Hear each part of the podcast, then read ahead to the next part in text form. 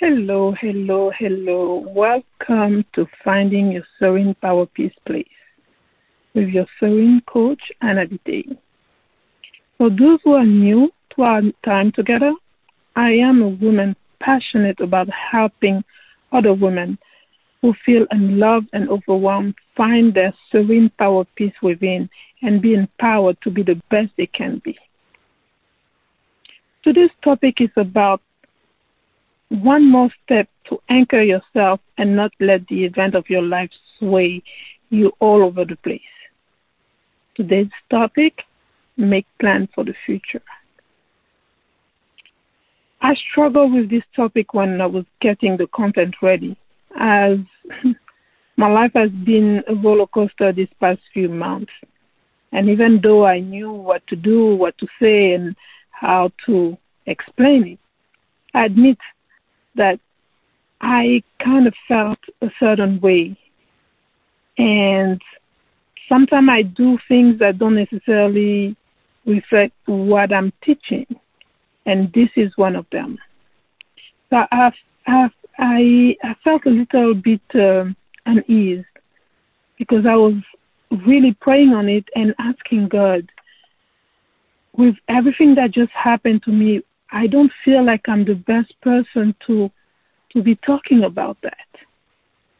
And you know, God is is is the Almighty, and His response to me was, "Is because of that, because of what happened to you, that I chose you to talk about that subject." So here I am telling you about what's going on in my life and how he he he works with the topic for today. Like I can tell you, God once again showed me that it's not about having the knowledge or do everything perfectly. It's about learning about from our mistakes and like a GPS redirect to get back on track.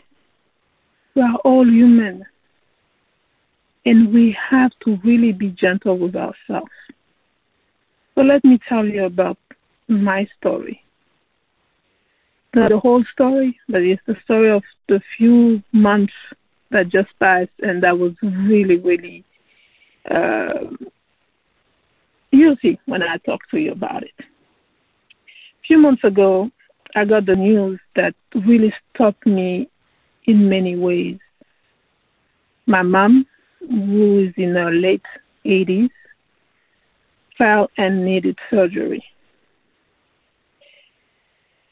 I can tell you it's the most common thing for people our age, but at the same time, for me, it was a big thing. My mom we don't live in the same country and we we're not even in the same same continent and she's my hero. She's my everything. And when that happened to her i literally left everything and went back home to take care of her. I didn't even think twice. I i really put my life in in in parentheses. I for her my mindset was that with everything she did for me that was the least I can do for her. And I began to take decision not based on, on, on what I know as a woman, but I was based everything on my emotion and I really didn't pray on it the way I used to. And I'm telling you that not to I want you to understand my mindset at the time. And mind you, I'm the one telling you to pray on things, to talk to Jesus, to talk to God, to talk to and the, your God. But at that time, yes, I was still praying, but I was not talking about the thing that I wanted to do. I didn't let Him take control. I was like, oh, I have to take that decision right there and then. So because I was thinking like this, I wasn't really doing the things like I, I, I tell people to do. and all my good advice were out of the windows. I was all about my mom, and everything got even worse because she got sick after the surgery, and things were not looking good. So I was even more convinced that my decision to, to put my life on parenting on hold for her was the right thing to do. And let me tell you, the person reacting was the little girl in me, not the woman that I am now, not the mother, not the wife, not the entrepreneur, not the coach. It was the little girl that I wanted to be there for them, for her mommy. And if that was not enough, something else happened a few months after that. So I'm still back home taking care of my mom. And then something happened here in the States with my daughter. And I had to figure out what I'll do. Do I stay there with my mom? It wasn't really a question. I had to come back and take care of my baby because this is what we're supposed to do. And even though leaving my mom was really hard for me, but I knew she was in good hands. My my sister and brothers were there as well. But I, I felt it like it was like a a little wake up call, like a nudge from God saying that it was time for me to recenter myself and to resituate my priorities. Why am I telling you all this? What does it have to do with the topic of today? Why am I being that vulnerable? It has everything to do with the subject of today, and let me tell you how. It is important to have goals, to make plans, because when you make plans, you can course correct when something is not going well or is not you you see yourself not going towards your goal. And when you need to change something on your plan, it's not because uh, it is uh, not what you want, but you can really assess and make change along the way.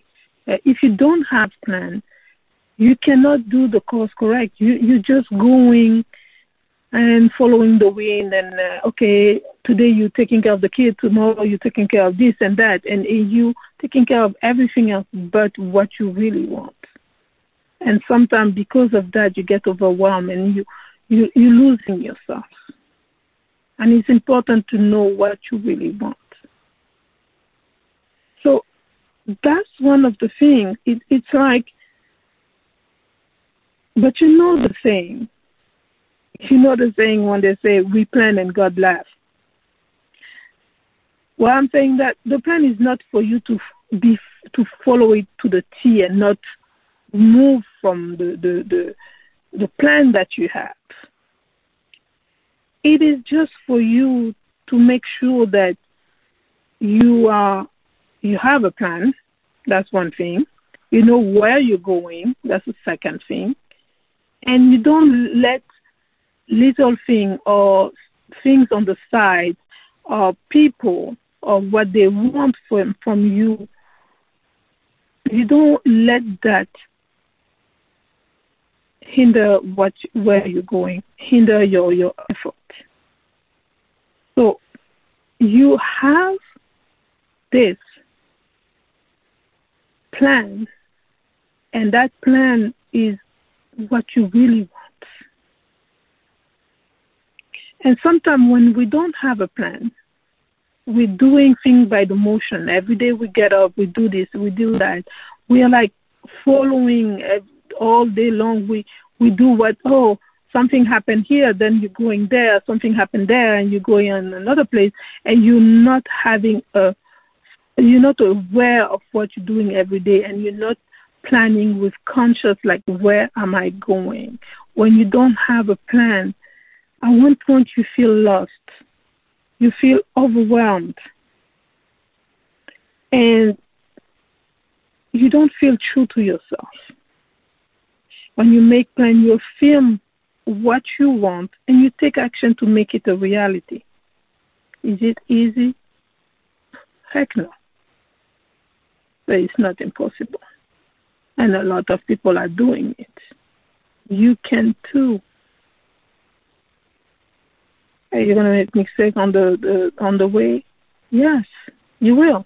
Like I'm telling you today about me. Making plan can help you figure out what you truly desire and what are just simple wishes. Because I'm telling you, you don't put your strength, you don't put what is important for you, you don't put all your energy on wishes. You only do that for things that really truly important to you. And I don't want to discount things like that can be in your surrounding or that can happen to you along the way and that can hinder your plan. I'm more focusing about you and what you can control. Myself, I have health issues. And even though sometimes I can't do all the things that I really want to do, I always look for ways to go around my shortcomings. Because at the end of the day, if I just stop and say, oh, I can't, I'm not doing anything. I'm not taking action. I'm not making my plan happen. And the whole goal is that to have this plan so you can move forward. What do you want? This is a big question of the day. What do you want? I want you to stop. Get in a quiet place, outside, in your car, in a park, anywhere that you feel okay. And ask yourself, what do I want? What do I truly want? Not what my parents want me to be or to do, not what my husband wants me to be or do, not what my kids want me to do. No, what do you, what do I want? Why am, it's not about money. It may be something, for example, you want a better relationship with yourself or with your significant other, or you want to have um, uh, some time to sleep as simple as that. It can be the small thing or a big thing. It doesn't matter. But what do you really want? Please take the time to ask yourself this question and answer it truthfully. Put on paper, even if you feel like, oh my gosh, what I want is too crazy. Put it on a piece of paper and see it when you do that, and it's proven scientifically, when you do that, your mind begins to figure out things or ways to get to what you want. But if you don't even know what you want, how can you get it? It's like getting in a car and you're like, okay, if you don't put an address in the GPS, you're not going anywhere. You might have full gas, you might have a very nice car, but you're not going anywhere if you don't have the address to put in the GPS and if you don't know where you're going. I really invite you to sit down somewhere and, and really answer that question because this is one of the most, if not the most important question you must ask yourself. And if you're like me, like I was, putting always putting people before yourself.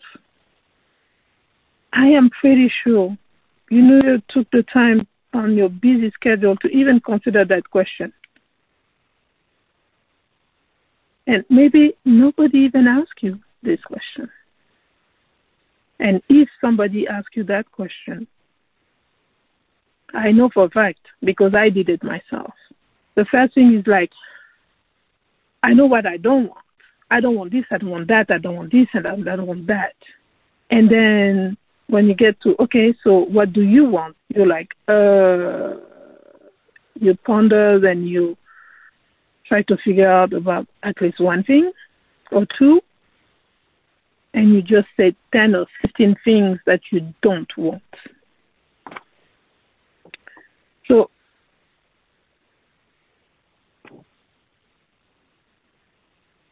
what do you really want in your life?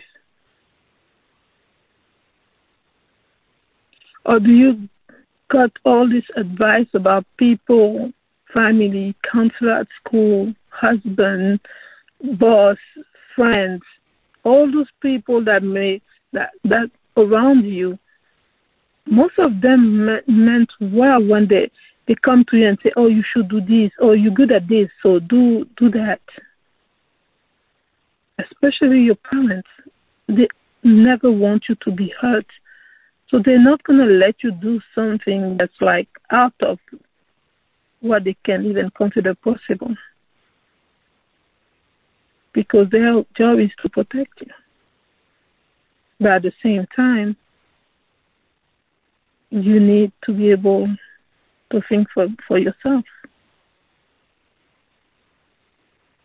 And the question is, do you really want to have your life on autopilot and do everything like everybody and and and do your nine to five and and and it can be good if that's what you really want, but if it's not, what are you doing? Are you really living the life that God intended for you to have? And that's why your relationship with your your God come in handy. Remember, that was the first step that we talked about. Because as you listen to Him, you might have to silence the noise around you and maybe some of the people you look up to to find your way, your own voice.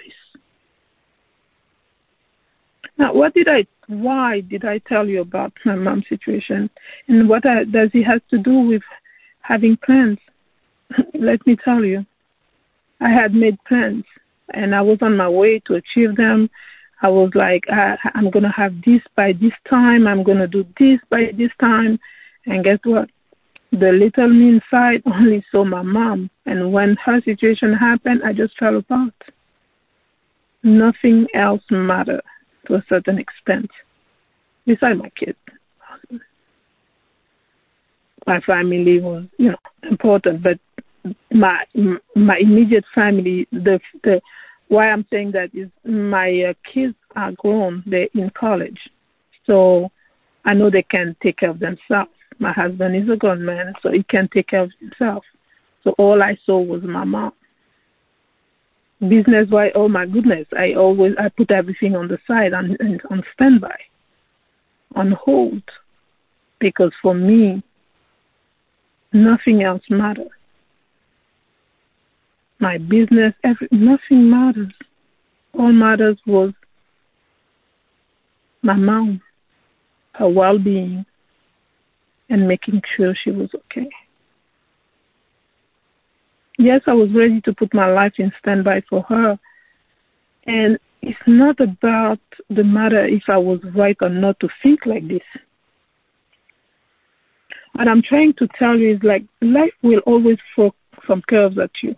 And it is okay.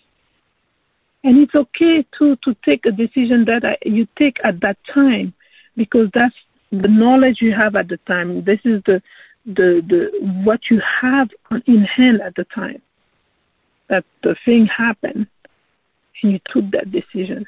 Don't be harsh on yourself. Because we have that tendency of being harsh. Oh my goodness, I was so stupid. No, it's not that. You took a decision with what you have in hand at the time that you took the decision. Now, if some of the some of the the repercussions are not what you're expecting, now you self course correct. That's why we have that. We blame ourselves. We don't. We have no compassion for ourselves. We are our worst critics. When I had to come back, I kind of felt like I abandoned my mom in a certain way, even though I knew it was not even true because I left her with my siblings and they were taking care of her, good care of her. But it was more about me struggling with the fact that I felt like I didn't spend enough time this past 20 years with her. And I felt like I was losing her. And I couldn't fathom the, the, the thought that she would be gone and I will not do everything that I wanted to do for her for so many years. So it it is a struggle. And being close to lose her made me realize that we don't have all the time in the world. We always put things to tomorrow. And yet, tomorrow is not promised. And we have a limited time on earth. And every day we need to make it count, even if it's a very small thing towards your plan, your goal, what you really want. There's no such thing. There's not a worse feeling that to get at the end of your life and not and look back and say, oh, I should have, could have, would have done that. But when you make plans, at least you can say, hey, I tried, even if you failed. I tried. And that's a much better feeling. As for my plans, like I told you, I course correct them. And now more than ever, especially with my mom's situation, I use it as a fuel instead of using it as the uh, something that hinders my my capacity of doing things. I plan stuff, and now I know time even more than ever. I know that time is precious. Plan your life, but be flexible and adjust as you go. I always know that God knows the best time and what's best for you. What I experienced with my mom made me realize I don't have to waste time. I don't have time to waste. I don't. And I, too, can make mistake. The goal is not to not make mistake. The goal is to see where you made the mistake and learn from it, correct it, what needs to be changed, trust God in the process. This is the goal.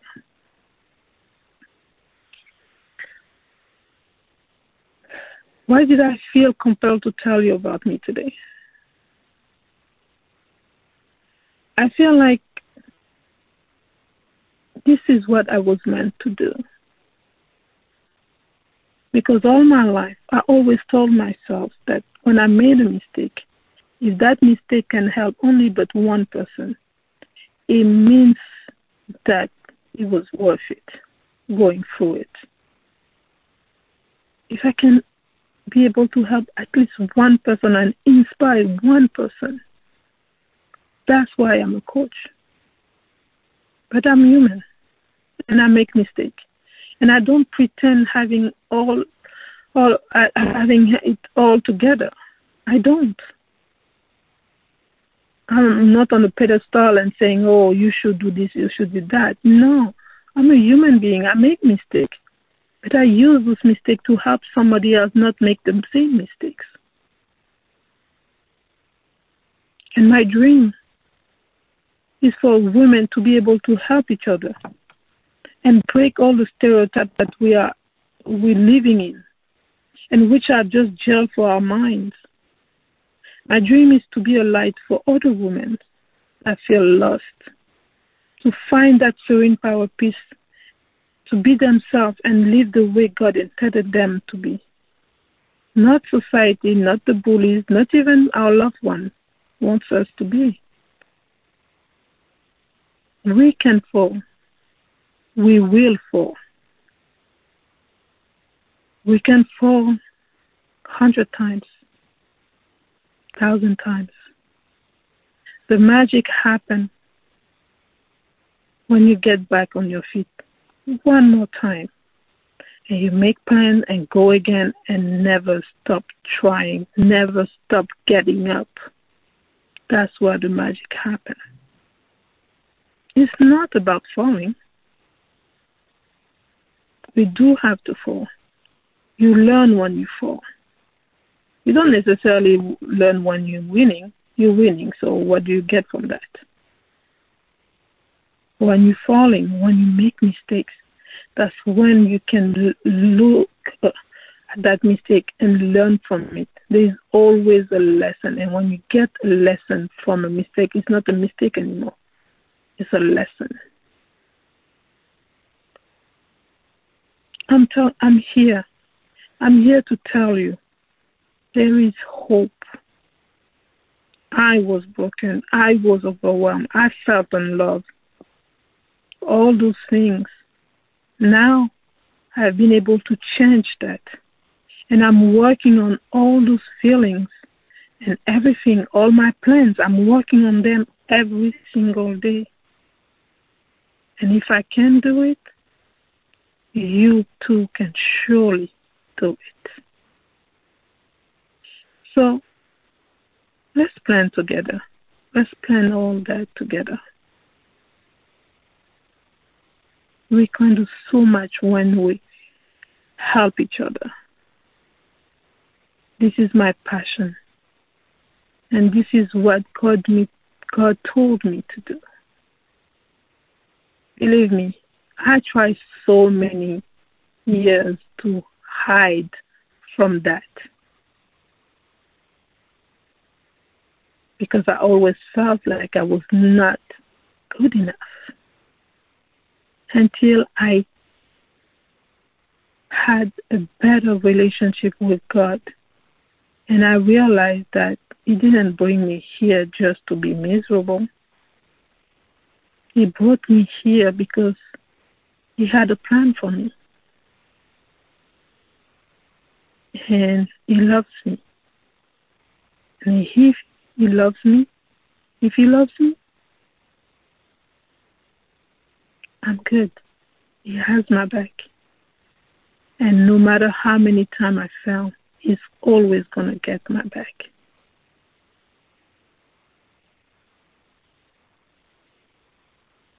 So let's do it together. Let's plan. Let's make things happen. So until we meet again, take a deep breath, love on yourself, and don't forget to smile at all the plans you've got for your life. Bye now.